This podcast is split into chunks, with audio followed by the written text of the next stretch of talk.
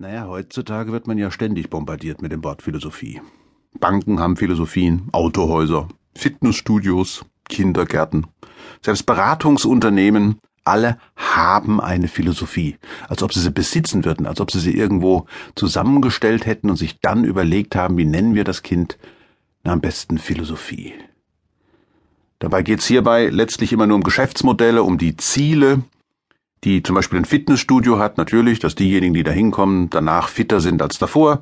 Und ähm, es geht um die Methode vielleicht auch. Aber was für eine Philosophie hat die Philosophie? Worum geht's eigentlich bei der Philosophie? Braucht man Philosophie? Ja, wenn man darüber philosophiert. Nein, wenn man darüber nachdenkt, philosophiert man bereits. Also dann spottet man schon über die Philosophie. Ja, was ist denn jetzt eigentlich die Philosophie? Man könnte ganz banal sagen, Philosophie ist das, was Philosophen machen.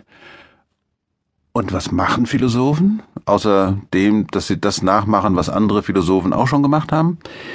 Naja, sie versuchen eine Theorie der Wirklichkeit zu entwerfen. Philosophie ist eine Universalwissenschaft. Bei den alten Griechen, da kommt die Philosophie nämlich her, da war die Philosophie gleichbedeutend mit Wissenschaft. Bald aber wurde sie sogar zur Lebenskunst auf wissenschaftlicher Basis.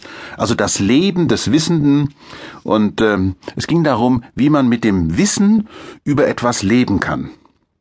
Philosophie ist also Orientierungswissen. Um was geht es in der Welt? Also die Theorie der Wirklichkeit en gros, also nicht nur irgendein Teilgebiet. Biologen beschäftigen sich mit dem, mit den Lebewesen, Physiker beschäftigen sich mit Elementarteilchen, Chemiker mit den chemischen Verbindungen, die Literaturwissenschaft beschäftigt sich, na klar, mit Literatur. Also alles diese, diese verschiedenen Wissenschaftsformen, die wir heute kennen, die stammen ursprünglich alle aus der Philosophie. Und weil die Philosophie eine zweieinhalbtausendjährige Geschichte hat, ist es natürlich ganz schön schwierig, das alles so in wenigen Minuten zusammenzupacken. Und ich habe mir gedacht, ich hole mir jemanden zur Seite, der wie kaum jemand sonst in der Philosophiegeschichte eine ganz große Orientierungsfigur darstellt. Der Mann heißt Immanuel Kant. Er lebte von 1724 bis 1804 und er hat, um die Orientierung in der Philosophie nicht zu verlieren, vier fundamentale Fragen gestellt und unter diese Fragen kann man praktisch jedes Problem in der Philosophie stellen. Erstens, was kann ich wissen? Zweitens, was soll ich tun? Drittens, was darf ich hoffen? Und viertens, was ist der Mensch? Wir beginnen heute mit der Frage, was kann ich wissen? Aber noch eine kleine Bemerkung vorab.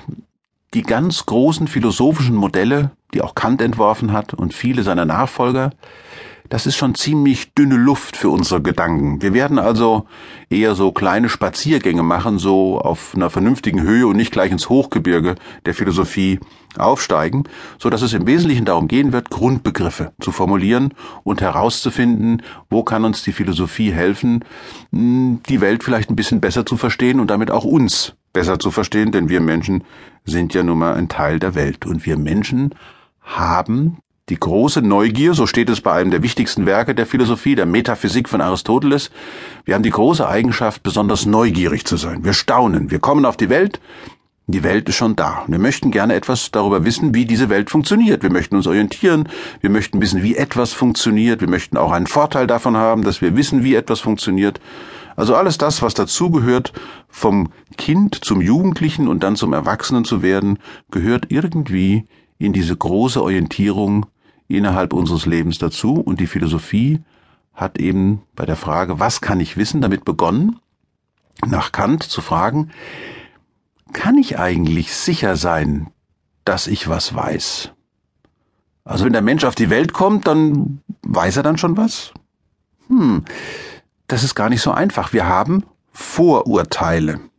Wir betreiben Philosophie von vornherein mit Vorurteilen. Also es ist etwas davor da und dieses davor, das lateinische Wort für das davor ist das a priori, das stecken wir in die Welt und versuchen herauszufinden, ob unsere Vorstellungen, die wir irgendwoher über die Welt haben, ob diese Vorstellungen stimmen.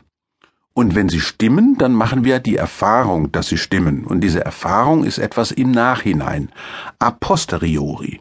Und Kant hat sich genau damit auseinandergesetzt, wie viel a priori brauchen wir eigentlich, um irgendetwas in dieser Welt zu verstehen und vielleicht sogar eine sichere Erkenntnis darüber zu gewinnen.